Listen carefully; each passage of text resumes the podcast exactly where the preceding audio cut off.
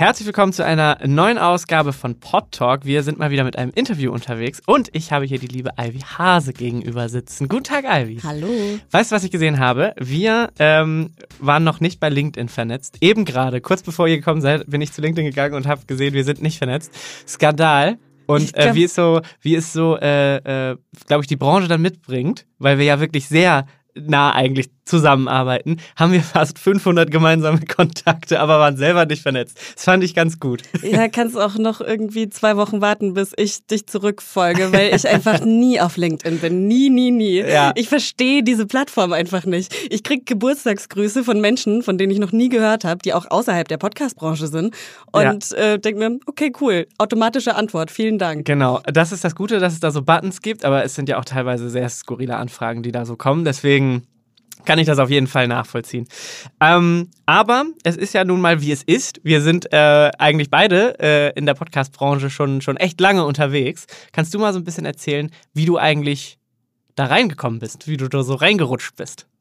Okay, wo soll ich anfangen? So wirklich bei Adam und Eva? Oder? Wie du magst, gerne. Äh, ich habe Theater- und Medienwissenschaft studiert und ähm, ich weiß gar nicht, ob ich das jetzt hier so sagen darf, aber das erste Podcast-Projekt ähm, hieß Ethanol und Methanol. Wow. Ist auf äh, YouTube tatsächlich wahrscheinlich noch verfügbar. Da mhm. habe ich auch nicht selbst gesprochen, sondern nur so technische Leitung bei den Aufnahmen gemacht. Und wie der Name schon sagt, haben sich da zwei einfach nur besoffen und über philosophische Themen gesprochen, wie Adoleszenz, Freiheit. Sehr schön. Das Aber, frühe Herrengedeck. Genau, die Vorreiter ja. quasi, die Vorreiter von Herrengedeck. Ähm, und dann so ein paar Unikurse zum Thema Audio belegt und dann war es für mich klar, ich habe mega Bock auf Audio. Volontariat im Radio ist dann so das Erste, was sich mhm. anbietet nach dem Studium. Habe ich gemacht, bin quasi ausgebildete Moderatorin und Audioredakteurin und habe dann aber auch während des Volontariats schon Podcasts irgendwie beim Radio vorangetrieben und dann keine Ahnung wie, frag mich nicht, warum sie mich genommen haben, aber ich, kleine Audiomoderatoren-Tante, äh, bin dann irgendwie bei Neon gelandet, bei der Online-Redaktion. Wahrscheinlich, weil sie irgendwie das Thema Audio auch pushen wollten. Mhm. Und da habe ich dann das erste Mal so wirklich mit dem Fokus auf Podcast, Podcast gemacht. Mhm. Und jetzt bist du Redaktionsleiterin bei der Audio Alliance. Stellvertretende Redaktionsleiterin. Okay, genau. genau.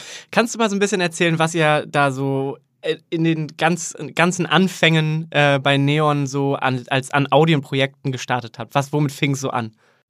Tatsächlich war das so eine Idee aus dem Bewerbungsgespräch. Ja. Also äh, da auf jeden Fall an alle da draußen. Bringt da schon mal Ideen rein, weil es kann euch irgendwie so euren Weg bestimmen. Äh, ich glaube, die Frage war, was beschäftigt dich persönlich? Mhm. Und ich habe gesagt, oh, ich habe eine Freundin, die schimpft die ganze Zeit über ihren Körper und die ist wunderschön. Und bei jedem Essen sagt sie, ja, die, die Fette äh, darf jetzt nochmal einen Nachschlag nehmen und so. Wo man als Freundin mit den Augen rollt und wir halt einfach irgendwann nicht mehr wussten, wie gehen wir damit um, wie können wir ihr helfen. Mhm. Und aus diesem sehr lebensnahen Erlebnis äh, ist dann Bin ich schön entstanden. Ein mhm. Podcast, in dem ich auch sehr, sehr persönlich über mein Körperempfinden, über Schönheitsideale, über Body Positivity gesprochen habe. Und das war so der erste Neon-Podcast. Sehr gut. Und das ist ja nicht der einzige Podcast, den du machst, sondern du, also mal abgesehen davon, dass du auch andere moderierst, produzierst du ja auch, bist verantwortlich für andere Formate. welche Formate sind das und was machst du am liebsten von diesen ganzen, oder welche Aufgabenbereiche gefallen dir am liebsten? Am besten? Oh, es ist so schwer zu beantworten und das ist eine blöde Antwort, ich ja. weiß. ähm, aber es ist, mein Job ist unglaublich vielfältig. Das ist von Projekt zu Projekt komplett unterschiedlich. Also erstmal im Großen und Ganzen betreue ich hauptsächlich Gruner und Ja Podcast-Formate. Mhm. Also Formate für Magazine wie Brigitte, Geo, Geo-Epoche und was es da alles so gibt.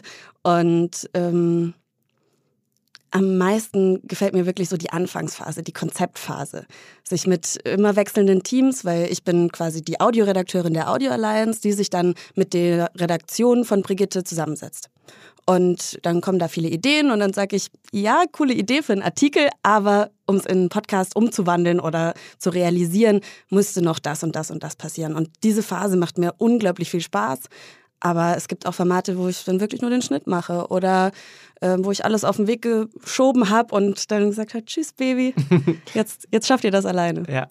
Ähm, läuft das dann häufig so, dass ihr euch sozusagen dem Know-how und äh, den ganzen Themenschwerpunkten der einzelnen COIs bei Gruna zum Beispiel bedient ähm, und dann guckt, okay, was gibt es da für Brands, was gibt es da für Marken, wo kann man irgendwie thematisch Podcasts anknüpfen und dann sucht ihr euch da was raus oder kommen die auf dich zu oder wie läuft das?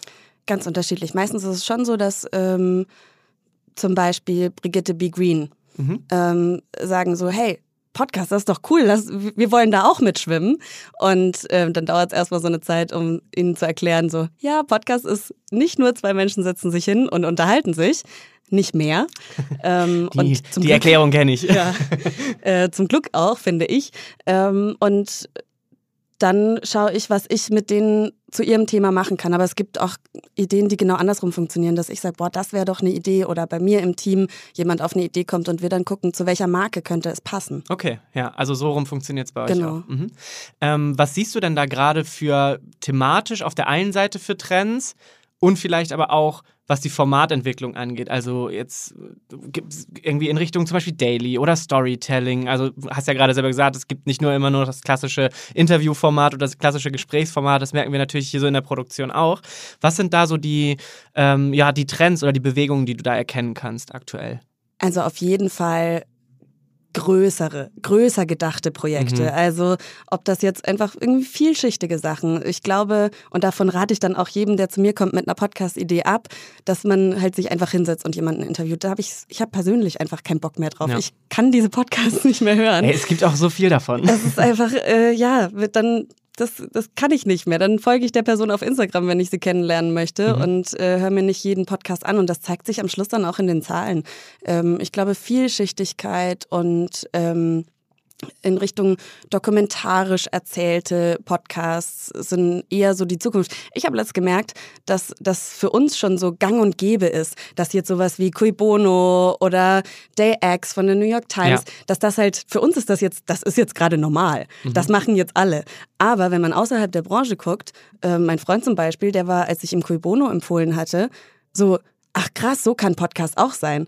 Und ich glaube, da müssen wir ganz oft nochmal so außerhalb unserer Bubble denken Total. und schauen, okay, wir sind noch gar nicht, das ist noch gar nicht der Status quo. Das fängt gerade erst an, dass ja. es normal ist, dass man das Ganze ein bisschen professionalisiert und vielleicht dann auch mal ähm, noch ein extra Interview führt, eine kleine Reportage mit reinbringt oder eben ein Storytelling-Format mit ähm, einem geskripteten, fiktionalen Text.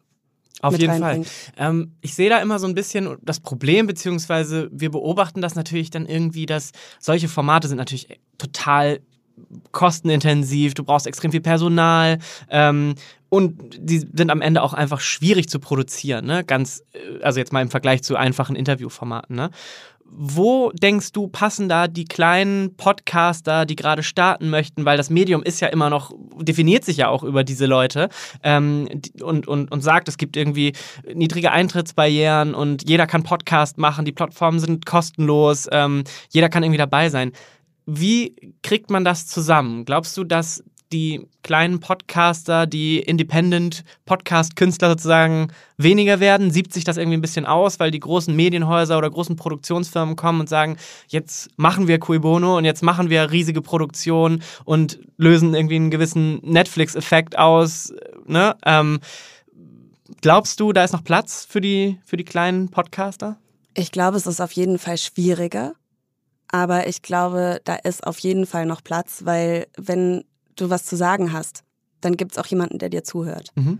Und dann ist es egal, ob du 50.000 oder 100.000 oder eine Million Follower auf Instagram hast. Wenn du vielleicht auch ein bisschen polarisierst mit deiner Meinung oder ähm, einfach wirklich eine Message hast, die du verteilst. Und deswegen sage ich, es ist halt nicht nur sich hinsetzen und irgendwas quatschen, sondern man muss schon irgendwie Inhalte vermitteln. Und das können nicht nur die großen Medienhäuser. Es gibt jetzt ja auch immer mehr ähm, Formate im Podcast-Bereich, die irgendwie aus anderen Mediendisziplinen überschwappen. Insbesondere denke ich jetzt da gerade so an Daily-Formate.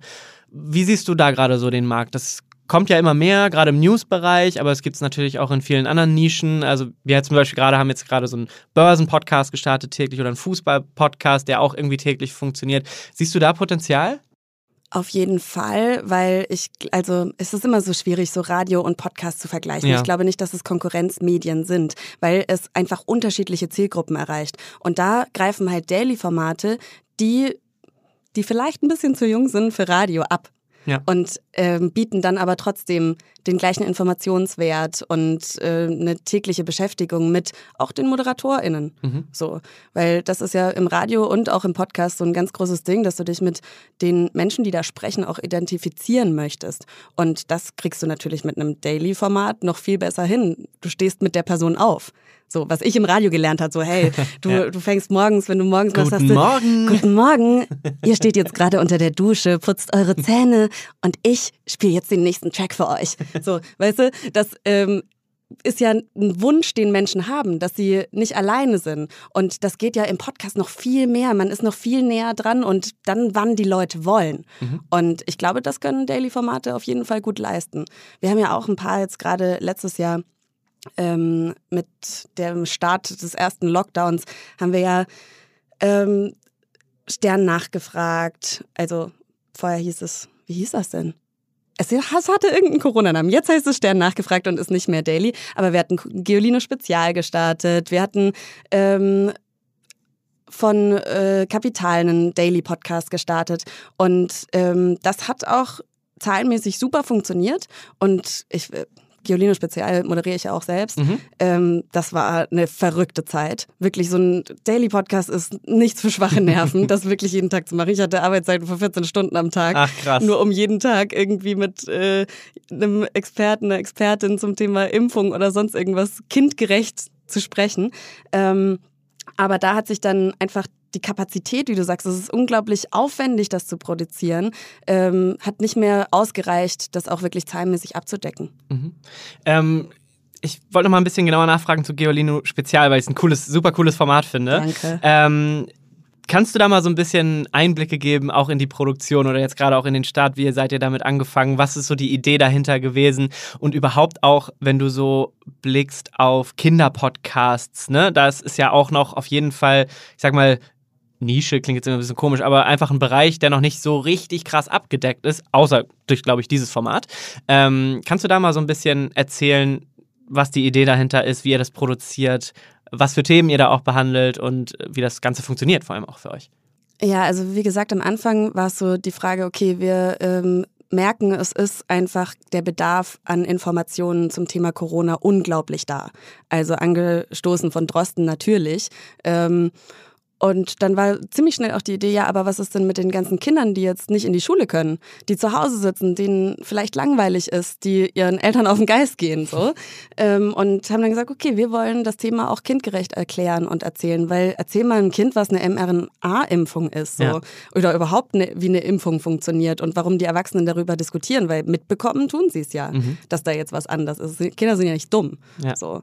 Ähm, und dann hat sich das am Anfang ich glaube, so drei, vier Monate waren wir daily. Und äh, wir haben halt alles, was rund ums Thema Corona irgendwie interessant sein könnte. Was ist mit der Musikbranche? Habe ich mit deinen Freunden gesprochen? Ähm, diese ganzen Erklärsachen, wie das alles überhaupt funktioniert, ähm, was hat das mit Fledermäusen zu tun? Aber an irgendeinem Punkt wollten wir da halt auch einfach auch mehr in Richtung äh, Geolino zurückgehen und ähm, haben uns an das Giolino Extra äh, Heftmagazin angelehnt und äh, sind dann Stück für Stück runter von der täglichen, von dem täglichen Erscheinungsdatum, von dem täglichen Erscheinungsdatum, Stück für Stück quasi äh, von der Erscheinungsfrequenz runtergegangen und ähm, seit fast ne, seit einem Jahr sind wir jetzt nur wöchentlich, aber monothematisch unterwegs. Mhm. Also wir haben immer vier Folgen zu einem bestimmten Thema. Und da sind wir tatsächlich auch mit unseren HörerInnen äh, im Austausch, was die sich so wünschen. Sehr cool. Ähm, und wir kriegen super viel Rückmeldung. Also wir haben eine Rubrik der Witz der Woche. Unglaublich beliebte Rubrik. Kinder erzählen sehr gerne Witze. Funktioniert. Seit der Mickey Maus.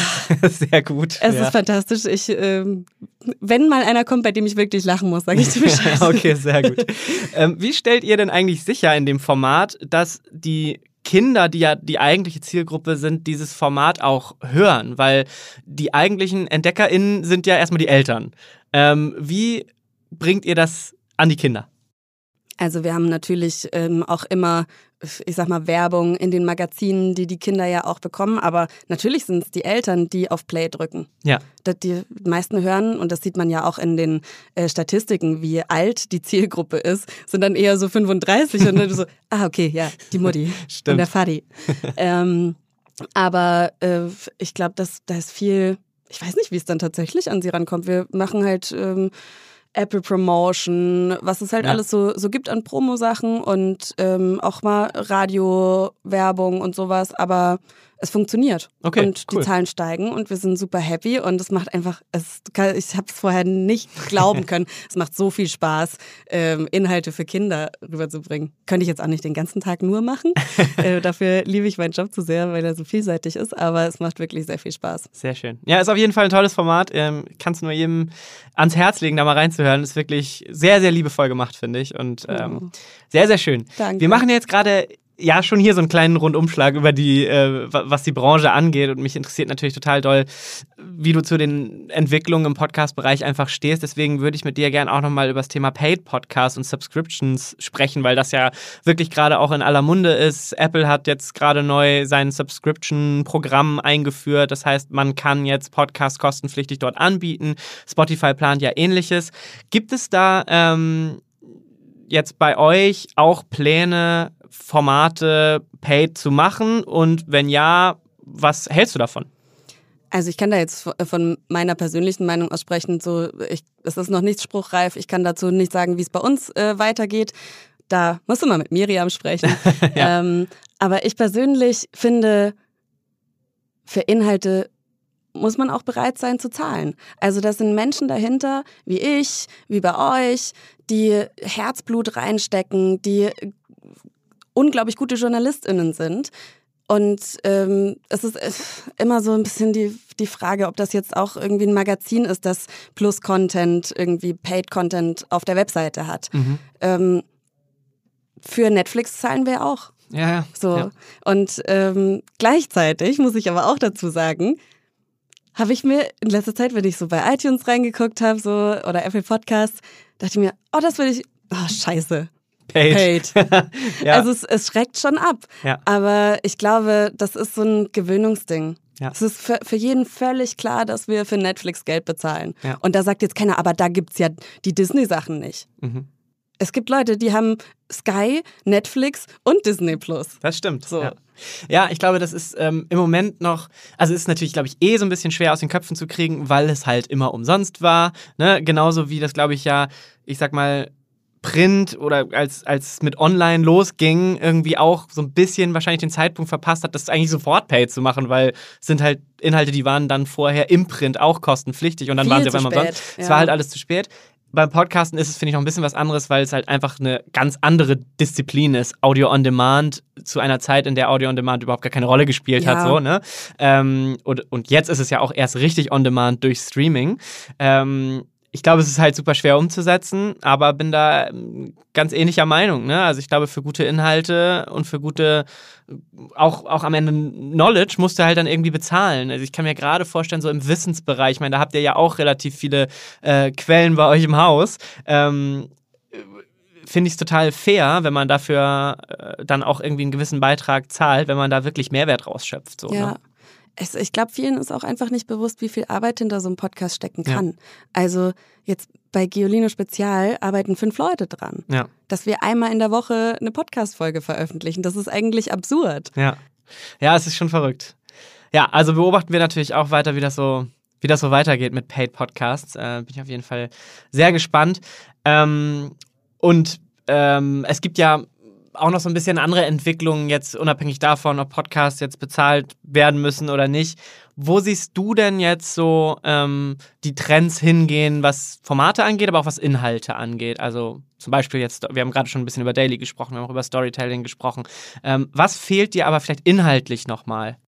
So ein bisschen das Out-of-the-Box-Denken. Mhm. Also ich glaube, wir können mutig sein. Also ich, und das ist auch was, was ich unglaublich an Podcasts liebe, dass es keine Regeln gibt. Aber wir nutzen es noch gar nicht so richtig aus.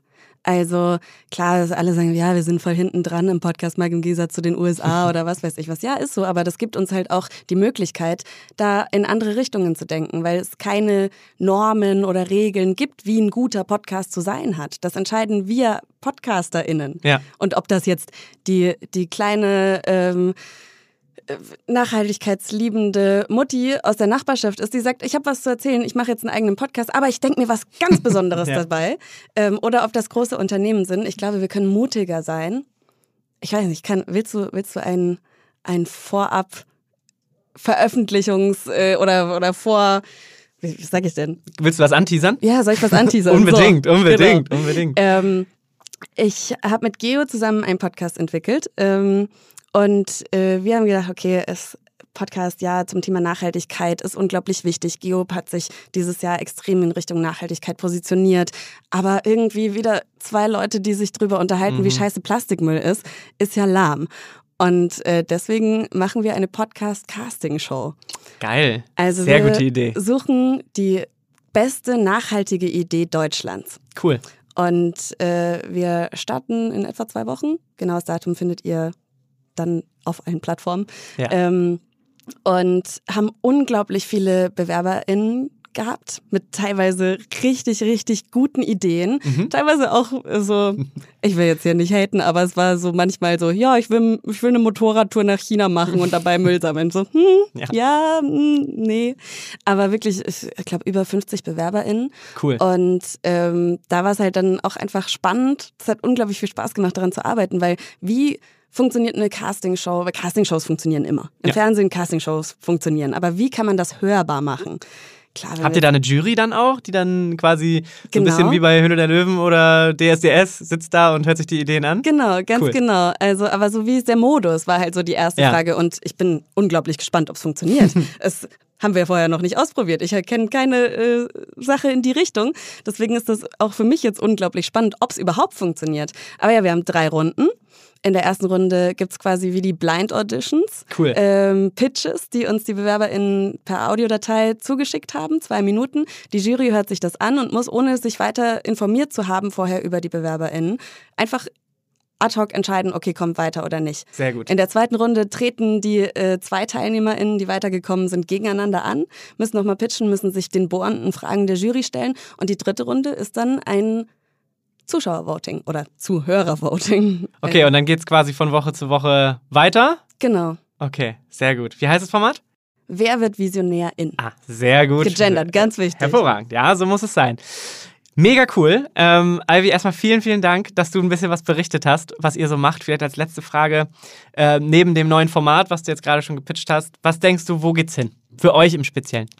Größer größer. Wir wachsen, wir werden größer. Wir haben einfach unglaublich tolle MitarbeiterInnen, die unglaublich tolle Ideen haben und dann natürlich ja auch äh, noch die Divisionen, für die wir Podcast, also die Bertelsmann-Division, für die wir Podcast produzieren, die auch einfach ein unglaubliches Know-how hat.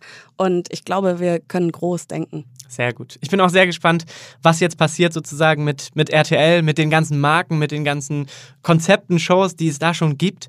Ähm, gibt es da schon Ideen, was man vielleicht auch als Podcast noch umsetzen möchte?